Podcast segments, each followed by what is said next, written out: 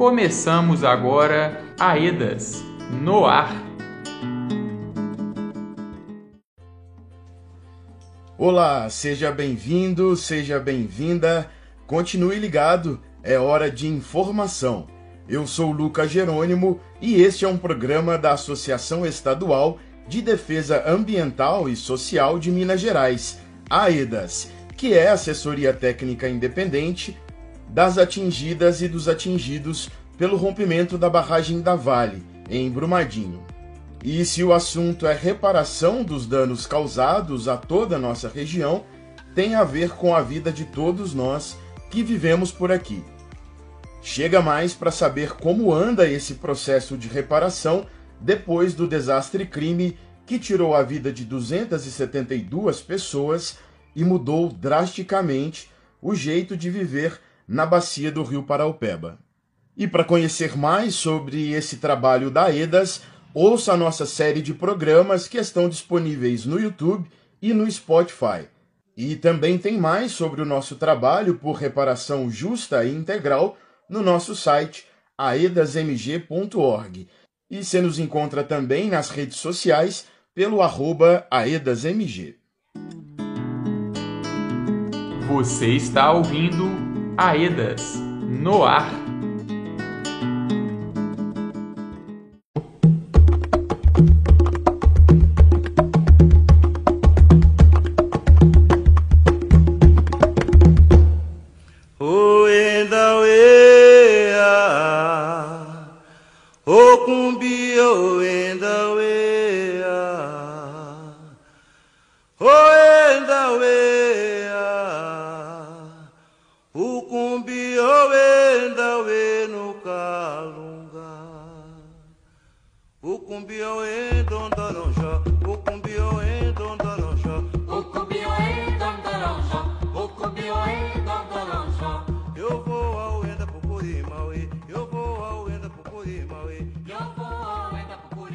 Estamos em maio e, como grande parte das pessoas sabem, o dia 13 é historicamente ligado à abolição da escravidão no Brasil. No nosso programa de hoje, a prosa é sobre essa data na perspectiva do povo negro e como esse fato histórico está relacionado com o rompimento da barragem da mineradora Vale. Vamos falar do 13 de maio e a história que sempre nos foi contada e que também é alvo de muitos questionamentos. Para isso, vamos conversar com a Cecília Godoy, da coordenação da equipe de Relações Étnico-Raciais da AEDAS. Bora para a prosa. Oi, Cecília, bem-vinda. Cecília, para começar, o que é a RÉ? Essa equipe que é uma das frentes de atuação da AEDAS. Oi, gente, é um prazer falar com vocês. Então, Lucas, a equipe de Relações Étnico-Raciais foi formada em junho de 2022 na AEDAS quando concluímos o reconhecimento técnico de que a maior parte da população atingida é preta e parda. A equipe atua no sentido de monitorar e intervir no processo de reparação, considerando as questões e dinâmicas das relações étnico-raciais e do racismo no Brasil, em Minas Gerais e, em especial, no território atingido pelo rompimento da barragem da Vale. E qual a função da equipe nesse contexto pós-rompimento?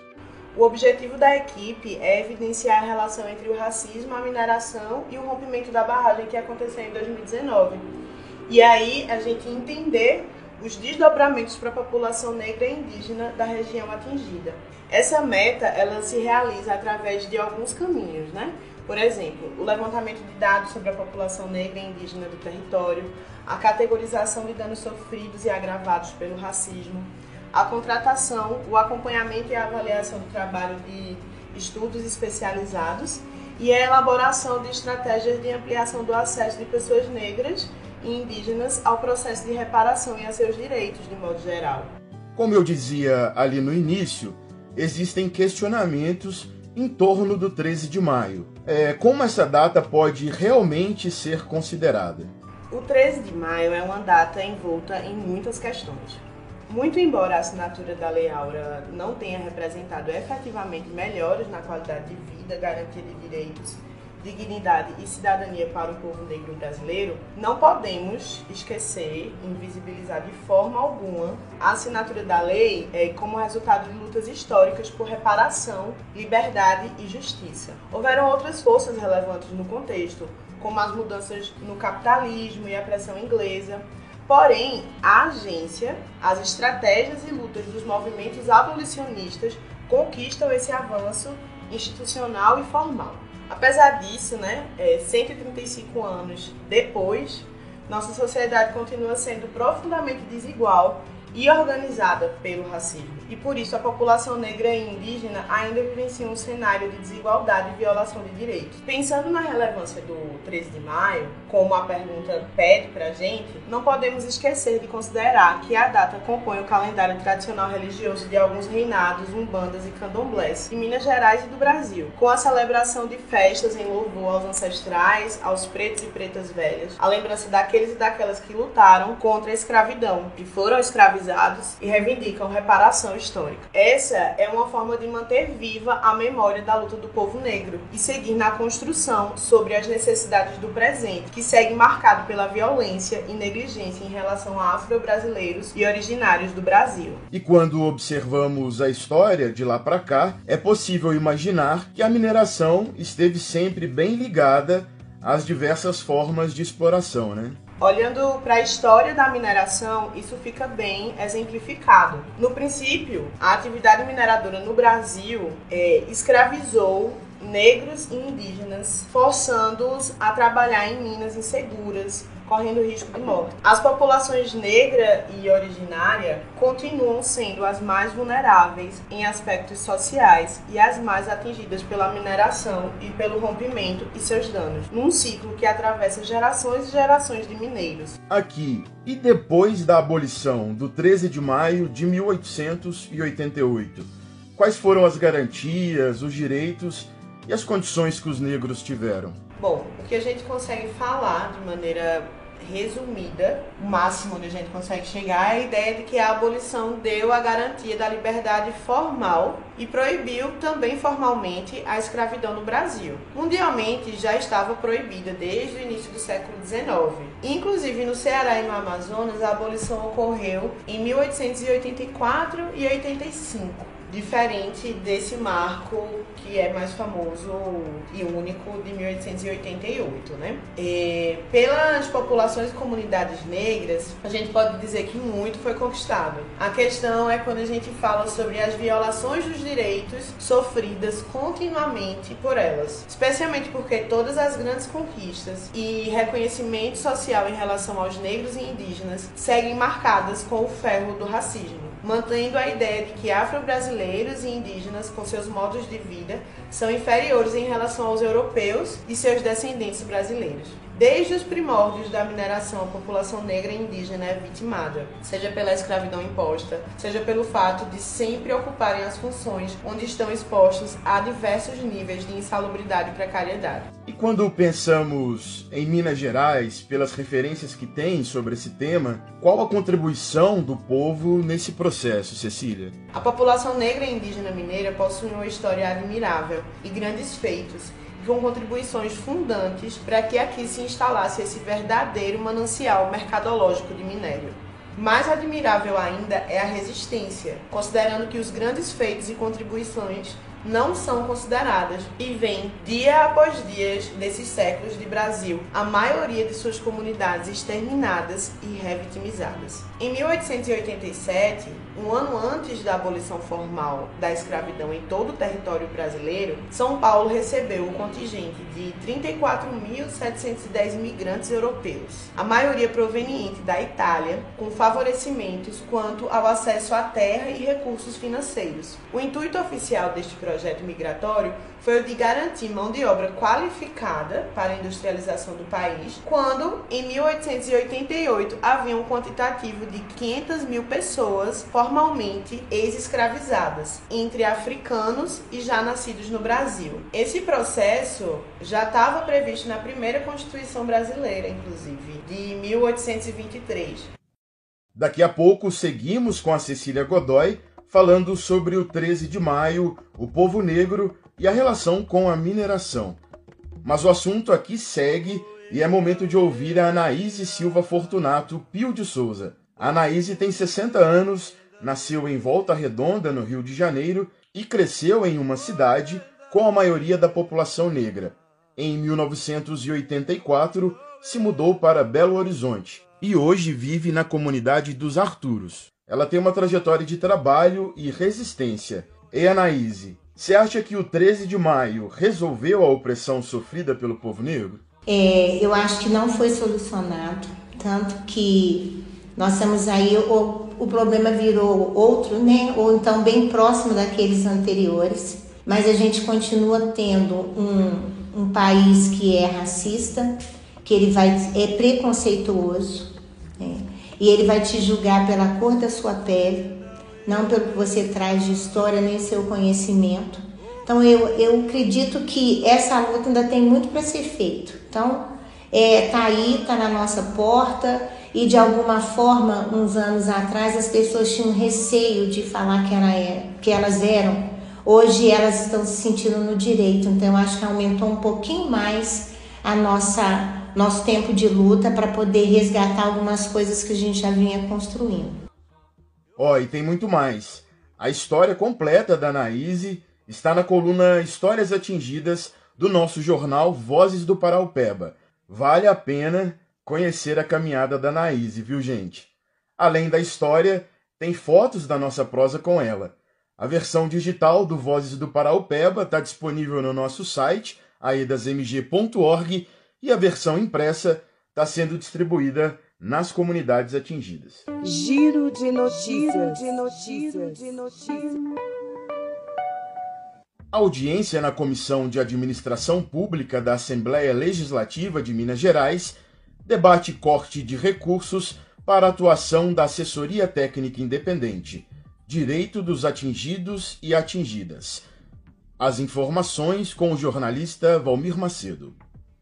No dia 9 de maio, atingidos de todas as regiões da bacia do Rio Paraupeba e Lago Três Marias compareceram a uma audiência pública na Assembleia Legislativa de Minas Gerais, a ALMG, em Belo Horizonte. Na pauta, a cobrança por reparação e a insegurança dos atingidos após o corte de 50% dos recursos para as assessorias técnicas independentes, AEDAS, NACAB e Guaicuí. Joelísia Feitosa, que é representante da Comissão de Atingidas e Atingidos do Satélite em Juatuba, na região 2, comentou sobre os cortes. Porque nós aqui estamos pagando e nós atingidos, afinal, quem somos nós? Qual é o nosso papel? A impressão que eu tenho é que nós aqui somos réus. Porque nós aqui estamos pagando preço, estão cortando de nós um direito mínimo para que a gente possa ter uma condição de maior equilíbrio né, de ter acesso à nossa reparação integral, estão tirando de nós a oportunidade de ter voz, de ter vez, das pessoas humildes, das pessoas mais simples, que não têm nem telefone, que não têm nem consciência do direito que elas têm, que não podem estar aqui. Quem também falou na audiência foi a advogada e coordenadora institucional da EDAS, Flávia Gondim. Ela explicou como o corte gera instabilidade e traz consequências ruins para a gestão dos recursos da reparação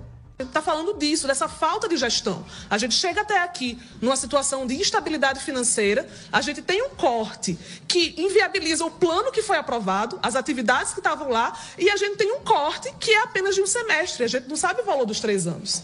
Então, é nessa situação que a gente chega até aqui. Né? Então, é importante colocar para a gente visualizar qual é o impacto dessa decisão que foi tomada. E aqui nós estamos falando do acordo. Mais informações sobre a audiência pública você confere no nosso site aedasmg.org. Giro de notícias. Giro de notícias. De notícias.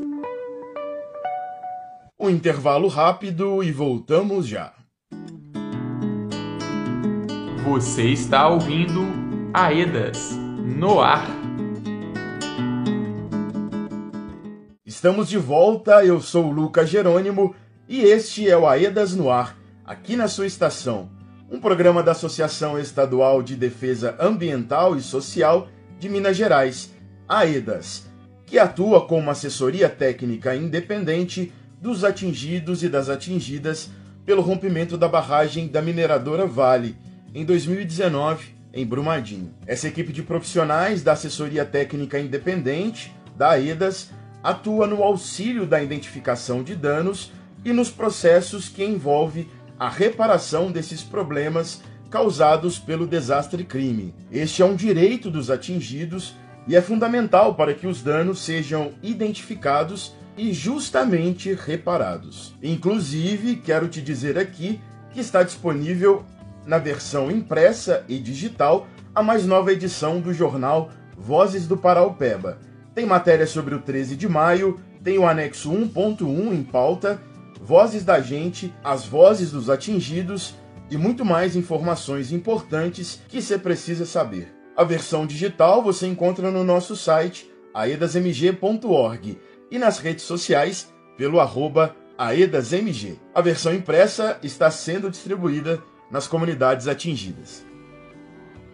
Fica com a gente na nossa prosa de hoje. Recebemos a Cecília Godoy, da coordenação da equipe de relações étnico-raciais da AEDAS. Na pauta, o 13 de maio, o povo negro e a relação histórica com a mineração. No bloco anterior, a gente conversava sobre como, depois do 13 de maio de 1888, data atribuída à abolição da escravatura no Brasil, os negros continuaram à margem da sociedade, né? A população escravizada, depois da assinatura da Lei Áurea, esteve diante das necessidades básicas de vida como alimentação, moradia, saúde, educação, emprego, lazer, com políticas de Estado que incentivaram a construção de uma subcidadania. Vamos pensar na situação da população negra e indígena liberta em 1888. Como suprir todas as necessidades da vida humana sem nenhum recurso? Como se alimentar ou sustentar uma casa sem emprego? Como conseguir emprego numa sociedade racista, escravocrata e que preferia empregar estrangeiros europeus e brancos do que os negros? Como como almejar crescimento humano, profissional, intelectual sem poder acessar a escola? Esses eram problemas concretos da população negra que perdura por todo o período pós-abolição, até os dias atuais. Esses e muitos outros, né? Como é o caso do rompimento da barragem na mina do Córrego do Feijão. O Estado, na época, é, representado pela caneta da princesa Isabel, e é muito curiosa essa relação entre monarquia e república, né? É, de fato, não está preocupada com a liberdade e o bem viver das pessoas negras e indígenas. Cede a pressões, ela vai estar tá cedendo às pressões dos movimentos abolicionistas para a assinatura da Lei Áurea, mas vai estar tá incentivando a formação de uma sociedade pautada no racismo racismo como forma de organização social, isentando-se de sua responsabilidade em cuidar e promover igualdade, justiça e cidadania. Ei, Cecília, de que maneira a opressão contra as pessoas escravizadas se deu ao longo da história da mineração? Existem dois casos que ilustram muito bem essa relação e as violências sofridas pelas pessoas escravizadas. Um deles acontece na mina de Cata Branca, em Minas Gerais. Em 1844, a mina desaba, deixando dezenas de operários presos debaixo da terra, nas galerias. Alegando que era impossível salvá-los, os donos da mina decidiram inundá-la e assassinam todos os trabalhadores presos por asfixia e afogamento. Isso como uma escolha para que as pessoas não morressem na mina por inanição. Em 1867, ela desaba, matando 17 pessoas escravizadas. Quase 20 anos depois, mais uma vez, dezenas de trabalhadores escravizados são vitimados por um desabamento. Então, o que podemos perceber é que em Minas Gerais e no Brasil, a mineração surge, se desenvolve e cresce através do conhecimento, do esforço, do trabalho e da exploração das pessoas negras e indígenas. Inclusive, são os primeiros a descobrir o ouro e a conhecerem as técnicas de manipulação dos metais. Podemos então dizer que é racismo ambiental? A história da mineração aponta isso, um processo contínuo de exploração de pessoas e da terra, do território em geral, né? Isso porque a escravização do povo negro e indígena caminha junto da degradação ambiental, desmatamento, da poluição e da, e da contaminação das águas e do solo, da expulsão de espécies animais e vegetais de seus territórios nativos, dentre vários outros impactos.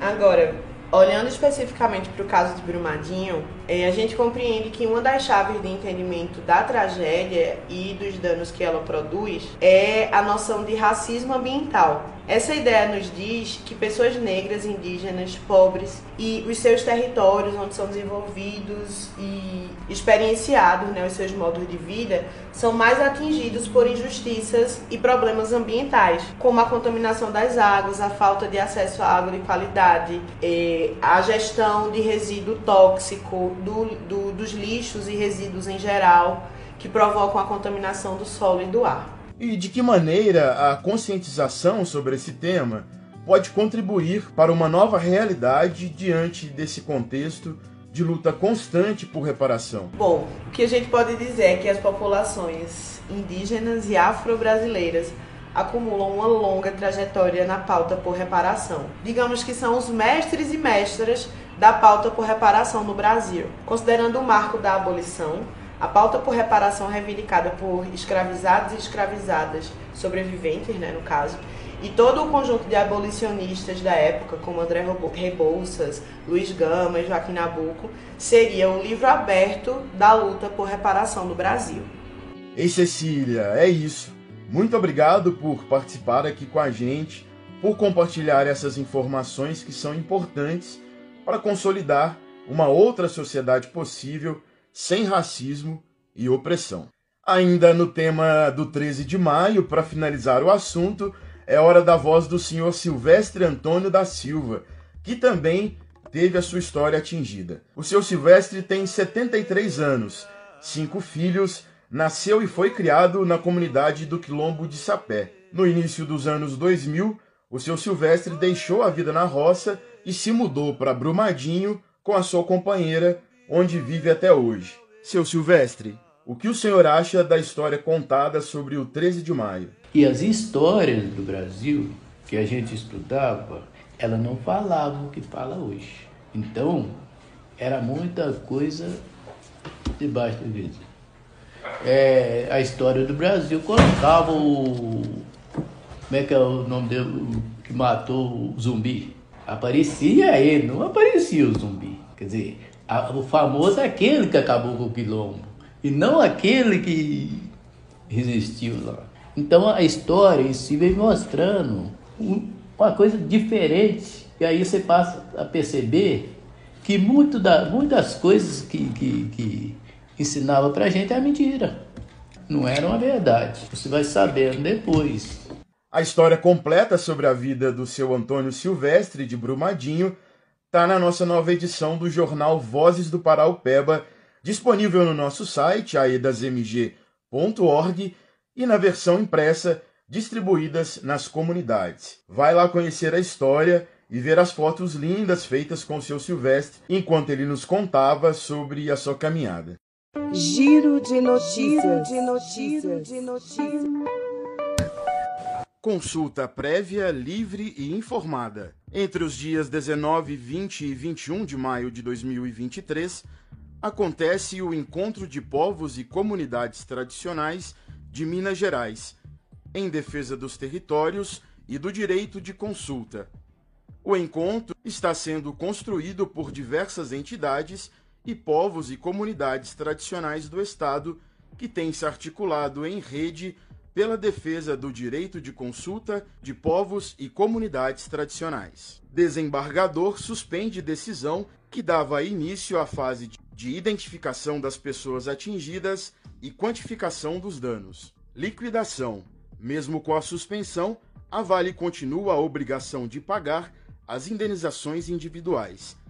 A população atingida da bacia do rio Paraupeba comemorou em março de 2023 uma decisão histórica que dava início ao processo de sistematização de identificação das pessoas atingidas e da quantificação dos danos por elas sofridos, também chamado de fase de liquidação.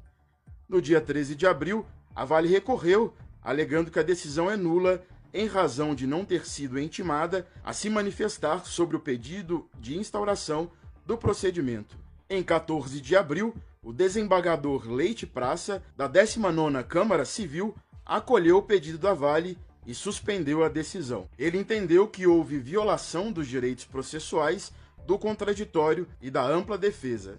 A advogada Gabriela Soares, da equipe de diretrizes de reparação integral da AEDAS, explica que o direito dos atingidos à indenização individual permanece garantido. Segundo ela, a suspensão da decisão não significa que as pessoas atingidas não terão direito à indenização individual. A Vale SA continua condenada e terá que indenizar individualmente as pessoas atingidas. A EDAS e as demais ATIs continuam assessorando as pessoas atingidas e qualquer novidade em relação à indenização individual será divulgada amplamente pelos nossos canais. Essas e outras informações estão na nossa nova edição do jornal Vozes do Paraupeba, disponível no nosso site. Estamos chegando ao final do nosso programa de hoje. Esta edição, a edição 70, assim como várias outras, estão disponíveis no YouTube e no Spotify. Vale a pena conhecer essa trajetória de trabalho por reparação justa e integral. Ó, oh, e se tiver sugestões de temas sobre o rompimento, nos envie pelas nossas redes sociais, pelo arroba AEDASMG. Valeu, gente. Muito obrigado. Um abraço. Até.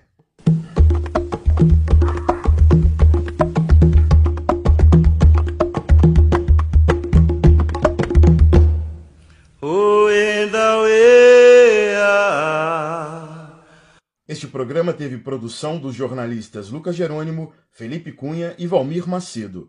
Apresentação, roteiro e edição, Lucas Jerônimo. E contou com apoio da equipe de comunicação da EDAS.